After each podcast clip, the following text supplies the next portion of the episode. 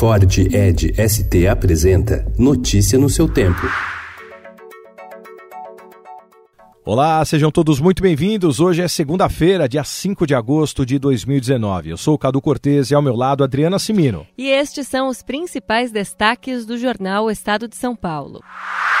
Governo quer 6 bilhões e meio de reais de fundos regionais na educação. Ministério da Economia pretende descentralizar recursos a estados para fortalecer ensino básico.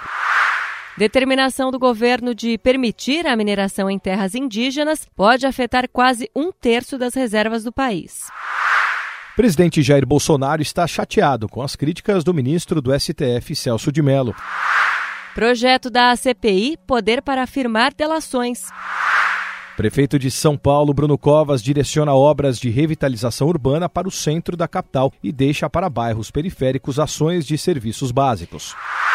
Estados Unidos tem segundo ataque a tiros em 13 horas. Grupo que organiza passeios guiados gratuitos por São Paulo cria jogo de tabuleiro que ensina a história da cidade. Primeiras unidades vão para escolas públicas.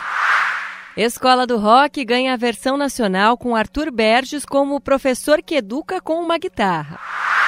Palmeiras e Corinthians empataram por 1 a 1 ontem, resultado que não acontecia no clássico desde 2015.